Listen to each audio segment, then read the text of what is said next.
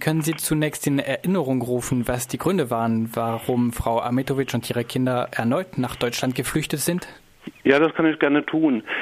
Äh, nach der Rückkehr nach Serbien wurde sehr schnell deutlich, äh, dass sich die Situation vor Ort in keiner Weise verbessert hat.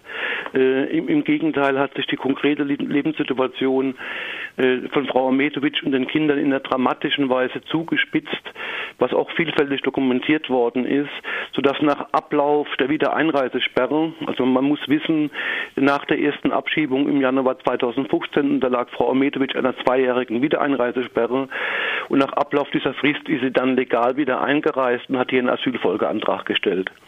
Wie beurteilen Sie jetzt die Entscheidung des baden-württembergischen Landtags, die Petition abzulehnen für ein humanitäres Bleiberecht? Es ist nicht eine Entscheidung des Landtags, sondern des Petitionsausschusses des Landtags. Das muss man äh, der äh, Korrektheit halber sagen. Diese einstimmige Entscheidung des Petitionsausschusses ist aus meiner Sicht einem sehr negativen Sinn überraschend, weil wir in einer sehr umfangreichen Weise dokumentiert hatten, dass die Situation dort vor Ort zu einer gravierenden Verelendung der Frau und ihrer Kinder geführt hat, dass in keiner Weise das Kindeswohl gerechtfertigt war, sodass es sehr, sehr gute Gründe gegeben hätte für den Petitionsausschuss, sich für ein humanitäres Bleiberecht äh, auszusprechen. Dass er das nicht getan hat, interpretiere ich äh, als ein politisches Kalkül, als die Überlegung, das Innenministerium würde wahrscheinlich kein Bleiberecht akzeptieren. Also hat man von vornherein versucht, eine ablehnende Entscheidung des Innenministeriums zu umgehen. Und das ist aus meiner Sicht eine höchst problematische Kompromissbildung, äh, wo die, die, die, die Rechte und die Situation eines konkreten Menschen einem politischen Kalkül geopfert wird. Hätte sich äh, das Landesparlament nicht über das Innenministerium drüber hinwegsetzen können? Nee, nee, nee, die Rechtslage ist so, dass der, also dass der Petitionsausschuss des Landtags eine Empfehlung aussprechen kann, äh, äh die, der, die das Innenministerium dann akzeptieren oder nicht akzeptieren kann. Also der Petitionsausschuss hat in so einem Fall kein autonomes Entscheidungsrecht, er hat, einen Vorschlag, hat eine Vorschlagsmöglichkeit. Er kann eine Empfehlung aussprechen. Letztendlich ist es eine Sache des Innenministeriums.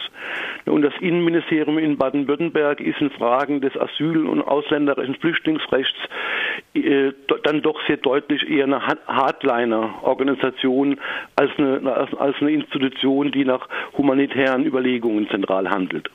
Der Petitionsausschuss hat die Petition einstimmig abgelehnt. Im Landtag sitzen bekannterweise auch viele Abgeordneten der Grünen, die an der Regierung sind, und auch der SPD, die in der Opposition sind.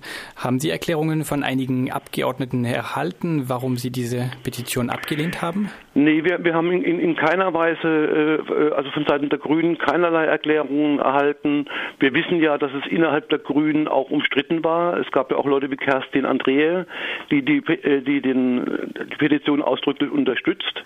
Äh, warum die Mitglieder der Grünen im Petitionsausschuss keine andere Position bezogen haben, äh, ist bislang unklar. Was bedeutet diese Entscheidung für die Familie Ametovic nun konkret?